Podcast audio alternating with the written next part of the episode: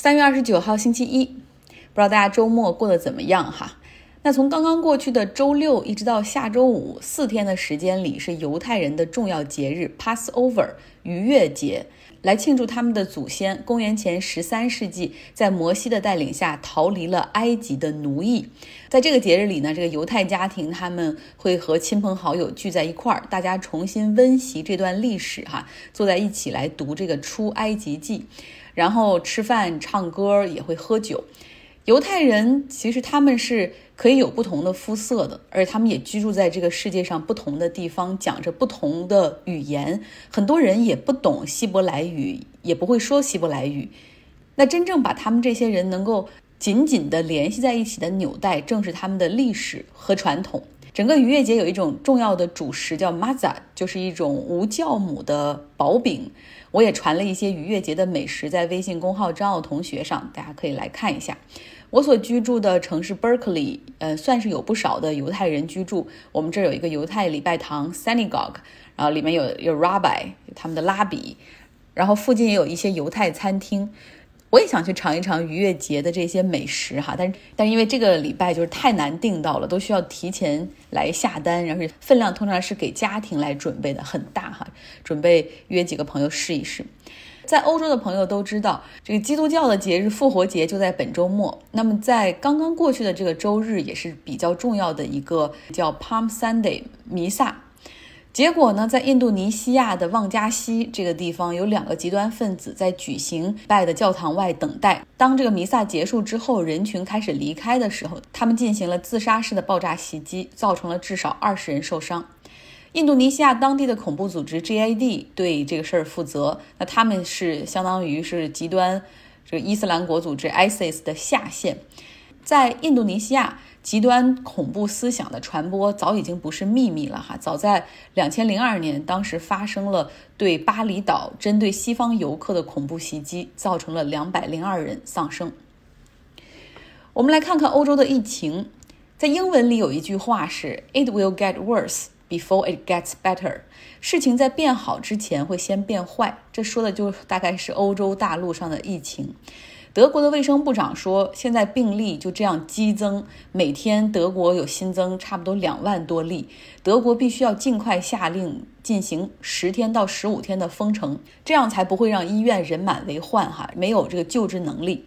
但很显然，他的建议很难被采纳。因为之前已经执行了，你想从一年了哈，断断续续很长时间的比较严格的封城计划 （lockdown），社会中的一些反弹让默克尔的基民盟在此前举行的地方选举上收获惨败。默克尔呢，之前有宣布复活节这个周末，德国要进行五天的严格的 lockdown，像教堂、商店都要一律关门。结果遭受到了猛烈的抨击和批评，尤其是一些来自教会领袖的。所以在短短三十个小时之后，默克尔就公开道歉，召开发布会说这是他的一个错误决定，然后宣布取消复活节的限制。那现在呢，默克尔相当于是把联邦政府的这个 lockdown 的权利交还到了各州的。手里就是你们各州可以自己决定，根据你的感染率以及 ICU 病床的一个闲置率。就在德国联邦政府向反对严苛 lockdown 的这个声音低头的时候，我们看法国，法国巴黎四十一个大区的医生哈，有很多医生联名在报纸上要求法国政府要重新考虑实行去年那种严格的居家隔离政策 lockdown，因为现在就医的人数很快就会超过他们的能力。在声明中写到说：“我们从来没有经历过这样严峻的时刻，哪怕在2015年的恐怖袭击的夜晚，也就是那个巴塔克兰剧院遭遇袭击的夜晚，当天晚上130人死亡，他们说也没有现在这么糟糕。目前法国每天新增感染是4.2万例，欧洲像法国、德国都在经历哈第三波疫情的严重打击，这一波疫情主要是由那些变异病毒所带来的。”那我们又不禁想起欧洲大陆另外一个国家瑞典，这个国家从疫情之初到现在就从来没有实行过居家隔离政策、封城 （lockdown），从来没有，也没有叫停过餐厅、酒吧的运营，也不要求啊戴口罩。他们的死亡率比过去就是 COVID-19 之前只是高出了。百分之七点七。那相比西班牙、比利时这样的国家，还实行了严格 lockdown，戴口罩。像西班牙的死亡率比没有 COVID-19 的时候高出了百分之十八。所以你单从数据和社会运营的层面来说，瑞典的抗击疫情的模式看起来是比较有效的哈。但到底他们是怎么样来运行的？真的形成了这个群体免疫吗？我们有一位读书俱乐部的朋友金，他正好是生活在瑞典的斯德哥尔摩，我们来听听他的讲述。大家好，我是生活在瑞典的黄金，下面给大家来介绍一下瑞典非常著名的佛系抗疫情况。嗯，首先要从去年春天瑞典的运动假期说起。瑞典每年的二三月份都是全国孩子们的运动假期时间，大部分的家长都会带着孩子去北部或者阿尔卑斯山脉滑雪，比如意大利、瑞士、奥地利。大家也知道，去年意大利是欧洲疫情首个爆发国，也是重灾区。嗯，他们在那里滑雪，after skiing 的过程中就把这个病毒，呃，传染上了，然后带回本国，从而传播开来。不少其他欧洲国家也是这样的一个情况。随后，疫情就在瑞典迅速传播开来。当时，我觉得瑞典做的最迅速、最及时的两个反应和措施，就是一个鼓励大家在家工作。嗯，这个也多亏了各个企业啊，还有老板们对政策的支持。呃，正如很多人一样，我现在也在家工作一年多了。嗯，另外一个非常迅速的对策，呃，并不是抗疫的情况，而是对经济的援助情况。瑞典立即发行了一系列的经济援助措施。就比如说，政府对医护人员的拨款，嗯，对失业人员，嗯，设定一些低门槛的失业金援助，还有银行的各种低息贷款等等。但瑞典一个非常著名的举措就是实行了短期工作补贴。呃，由于当时很多行业受到了影响，市场和经济都在走低，瑞典为了挽救工作岗位以及挽救中小企业。他们在疫情不久之后就实行了这个短期工作补贴政策。具体是怎么操作的呢？就是说，呃，如果你工作百分之四十，就可以拿到百分之九十二的工资；百分之工作百分之六十，可以拿到大概百分之九十四的工资；工作百分之八十，可以拿到大概百分之九十六的工资。那多拿到的这些工资，其实大家没有损失多少工资，但是少工作了很多，所以多拿的这些工资都是由政府来补贴的。当时非常非常多的中小企业都在实行这样的政策，我们公司当时也是这个公政策的受受益者。瑞典的房地产市场已经低迷了两三年，没有疫情的话，很多公司也在裁员。所以我猜想，如果没有这个这个政策，我们公司当时就会面临着裁员的困境。所以这个政策保全了很多人的工作。从这个角度来看，瑞典的整个抗疫策略其实是从全社会角度出发的，不单单是遏制病毒而已。说完了瑞典的作为，我们也可以来说说瑞典的不作为。去年疫情爆发最高峰的时候，瑞典从来没有过封城或者封国，一直到现在也没有强制过戴口罩，也没有关闭过咖啡店、酒吧、餐厅、商场等等，只是对他们限制了人数。嗯，但当时确实有做过超过五十人的大型活动，要求被取消。高中、大学成人教育也都逐渐变为远程上课。每天告诉我们的呢，就只是多洗手，保持社交距离。呃，如果有症状，就要在家，不要出门。所以说，整个抗疫都是非常非常佛系的。有些人说他们的目的就是为了群体免疫，有的人说瑞典政府其实是懒政。嗯，但在我看来，原因可能是这样几点。首先啊，瑞典的医疗资源非常有限，他们不能像国内一样有足够足够的人力资源去支持这个强制性抗疫。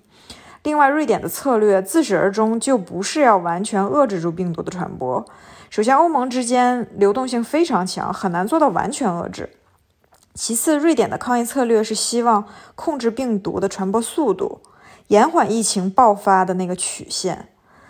拉低和拖延疫情爆发时的波峰值，这样他们就有足够的医疗资源去应对。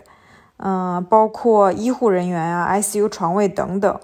为了维持足够的医护人员，当时瑞典有个非常激烈的争论，就是孩子到底要不要去上学。直到现在啊，瑞典都从来没有关闭过幼儿园及小学，也一直鼓励孩子们去学校。所以为什么要这样做呢？嗯，因为卫生局考虑到，如果学校关闭了，家长们就不得不在家照顾孩子。这个除了给国家社保局增添了更多，呃，照顾孩子的补助金的负担，更重要的是，非常多的医护人员也不得不在家照顾孩子，这样就更造成了医护资源的短缺。嗯，当时的那个其他的医疗资源也是非常非常短缺，就比如说很多医护人员都没有足够的口罩。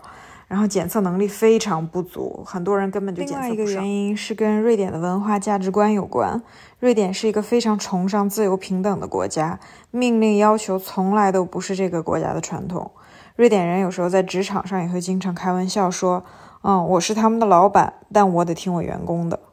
所以瑞典比较崇尚于说：“我建议你做什么，推荐你做什么。”强制性和命令性不是这里的文化。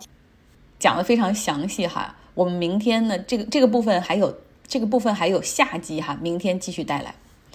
来关注苏伊士运河的阻塞，四天过去了，进展非常缓慢。对我的生活已经产生了直观的影响，就是油价在上升。加州的油价已经额外的加了税了哈，就比较贵。那现在它正在稳步的逼向四美元一加仑。像我这个车是油电混合，我的油箱也比较小，过去可能二十五六块钱美元就可以加满一箱油，可是现在到三十五美元的时候，它也不会自动跳表哈，我也就只能自己把它停掉了。那真心盼着苏伊士运河可以早日通航。嗯，同时我还想去空两手最近飞涨的国际原油价格。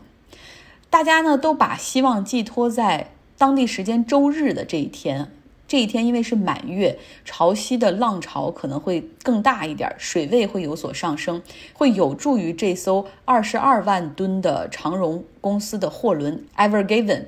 它能够重新浮起来。那之前努力了这么多天，这艘货轮呢被移动了。只有两度哈，但是船桨的部分是已经从河岸中给移出来了。坏消息是船首的部分还死死的卡到这个岸边的土里面。整个的拖拽过程，目前已经有十一艘拖拽船参与其中，多艘的挖沙船也在从船首的部分向外或者是向河岸内去把这个土给挖出来哈，来给它腾出更多的空间。因为如果你生生的就靠这些拖拽船来拖拽的话，那这个船体本身可能会造成损坏，那会是另外一个噩梦。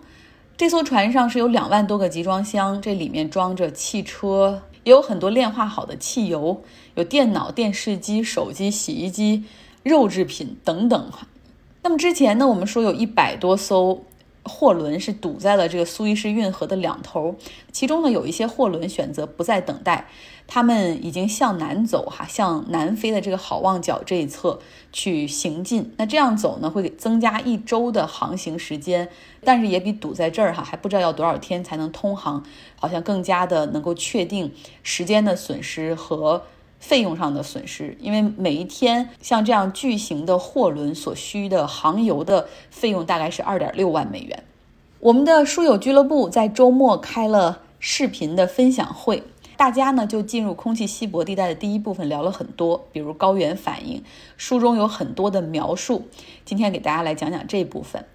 我们都知道珠峰哈，它是一个八千八百多米的一个高度，其实这个高度就是我们平时飞机所飞行的那个平流层的高度。那个地方的空气仅是平原地区的三分之一。所以作者在书中就写到说，他的每一次呼吸都像受刑般痛苦，大脑得到了极少的氧气，智力也开始严重的下降。除了寒冷和疲惫，他什么都感受不到。也描述了很多哈，他和队友是如何的咳嗽、头疼、睡不着、吃不下。那这种高原反应究竟是由什么引起的呢？讲这段冷知识，来听临床药师慧君给大家从专业医学角度来讲高原反应。氧分压低的话，血液流过我们的肝脏，那么结合的氧就会减少，进入心脏的氧气也会减少，那么氧饱和度明显降低，输出到全身能够利用的氧气就会少。这种时候，机体就会立刻产生某种代偿反应，引起局部的这个组织血流量下降，因为它可以以量的多少来弥补氧浓度的下降。那么血流量的增加就会需要扩张毛细血管，因此在他的大脑、肺部都会可能会出现一些脑水肿和肺水肿。那么脑水肿引起脑脑内的颅内压会升高，就会有头痛、恶心、呕吐、认知障碍等这些症状。在我们这本书里面，其实也有描述到脑水肿对于嗯 Scott Fisher 团队里面 Dale Cruz 这位四十四岁的牙医的一个症状影响。他当时描述说是好像喝醉酒一样，走路会一直跌倒，根本就不能够思考或者说说话，动嘴但是却说不出话这种一种奇怪的状态。然后等到他回到营地以后，也是花了三到四天的时间，才能够在帐篷间进行行走，而不被跌倒这样的一种状态。这是我们一种机体的反应。当机体出现这种症状的时候，为了进一步的适应，那么机体就会释放出红细胞，以增加这血色素。因为氧气，嗯，是与红细胞结合才能够进行一个输送。当氧浓度下降、饱和度下降的时候，我们可以机体可以通过增加血红素来进行代偿的一个弥补。急性高原病就是我们。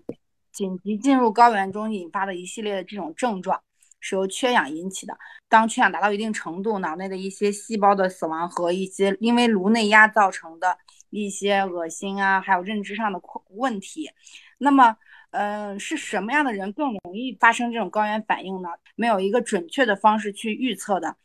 但是目前公认的一些倾向是，老年人要低于青年人，而女性要低于男性，并且这种发病率与男性的体重指数也是呈现正相关，说明越肥胖的男性，他的易感性越大。这种高原症状是依赖于我们对氧气的这个耐受能力。在日常生活中，像肥胖的男性也好，运动员也好，他们日常的耗氧量更大，因此他们的身体出现高原反应的几率也就越大。那对于如果我们生活中的大家想要说预测一下，哎，谁的啊耐受力更强，低氧的这种状态，当如果我们同时啊大量饮水以后，谁最先去上厕所，也就是排尿，那么这个人的呃身体的代谢能力会更好，排尿反应更好的话，通常来说他的身体是更能够适应这个高原状态。一般人来说呢，在汉族跟嗯藏族人中的研究是发现。进入到海拔三千米以上的高原，大约就有百分之五十到百分之七十五的人出现这种急性高原症状。达到了四千五百米海拔的时候，那么百分之八九十的人都会出现这种高原症状。不过呢，症状经过三到十天的这个习服后，它的症状会逐渐的削弱，也就是这种适应。攀登方案的话，就是在我们可以首次进入海拔不超过三千米的地方去进行适应，嗯，适应个两到三天以后，再进行每天三百到六百米的这样的一个上升的梯度去进行，这种状态的话是会比较对健康影响比较小。非常感谢慧君，我们本周还会在每天的节目中来继续分享一些书友会的情况。那么也希望大家，虽然你没有加入到我们这个书友会，但是也不妨拿出《进入空气稀薄地带》这本书来读一下，真的很好。好了，周一就是这样，希望你有一个愉快的星期一。